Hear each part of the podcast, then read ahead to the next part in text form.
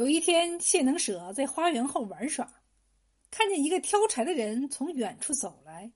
谢能舍要戏弄他，便很和气的向挑柴的问：“这担柴是花园里的谢府买的吗？”挑柴的回答说是。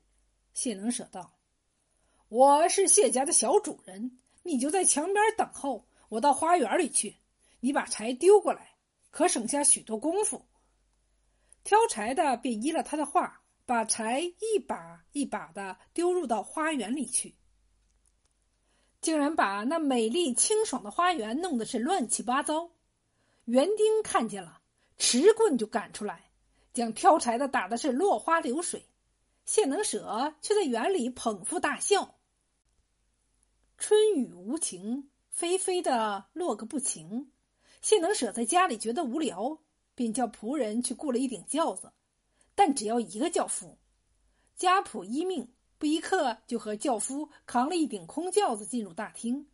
谢能舍问轿夫说：“轿工每人每日要多少钱？”轿夫道：“每日要五百文钱。”谢能舍照价付给，就叫他扛上一端，另一端却搁在短墙上。谢能舍很高兴的坐在上面，手舞足蹈的高唱着，这样却苦煞了轿夫，结果站不住了，便向谢能舍求情，请他下来，情愿不取工资。谢能舍这才哈哈大笑起来。一天，谢能舍在家无事，有一个卖鸭蛋的从门外经过，谢能舍问他：“鸭蛋多少钱一粒呀？”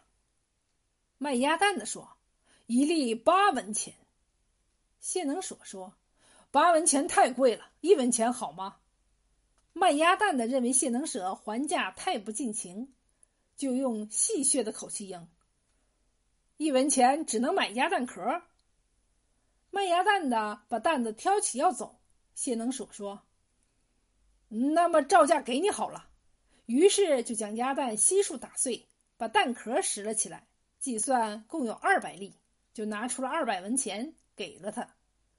卖鸭蛋的说：“二百粒该一千六百文钱呢，你计算错了。”谢能舍说：“我只要买鸭蛋壳呀，你刚才不是说一文钱只能买鸭蛋壳吗？现在你的鸭蛋壳共有二百粒，我给了你二百文钱，怎么算错了？”卖鸭蛋的自知言缺，只好喊着倒霉而去。谢能舍招了一个卜者到他家里算命，他对算卦的说：“我是壬寅年四月初九日酉时生的，这命运如何呀？”卜者把纸一屈一伸，口中念道：“寅属虎而生于酉，酉时日落山，正是虎出游之时。”念罢，对谢能舍说。遵命，日后必定富贵。谢能舍拆家谱又请了六七个卜者来，一一以生时日告知。卜者有的说富而不贵，有的说贵而不富，有的说富贵而无子息，互相争执，莫衷一是。谢能舍后他们争论正起劲儿时，拿杖子打了卜者甲，卜者甲以为是卜者乙打他，即拿杖子对打。又误打了卜者丙，卜者就这样的你打我，我打你。谢能舍却在旁边哈哈大笑，看热闹。谢能舍让家仆贴出这样的通告：某近日因病要用早施，有愿受者当以重价报之。满城的乞丐得到这个消息，都是欢天喜地，用瓶子。乘着枣诗要卖给谢能舍，谢能舍选了一会儿，才对乞丐说：“枣诗太瘦了，要肥胖的，再等半个月，你们将枣诗养的肥胖了，再来卖给我吧。”乞丐们都唯唯而退。乞丐因为要养着枣诗卖钱，身上的血便一任枣诗吮吸。半个月到了，谢能舍接下通告说。某病已愈，早施恕不购买，这样弄得乞丐们哑巴吃黄连。在腊月将近的时候，谢能舍向胡纸店要胡大师爷，约定除夕要用。店伙计答应了，急急的把大师爷糊成。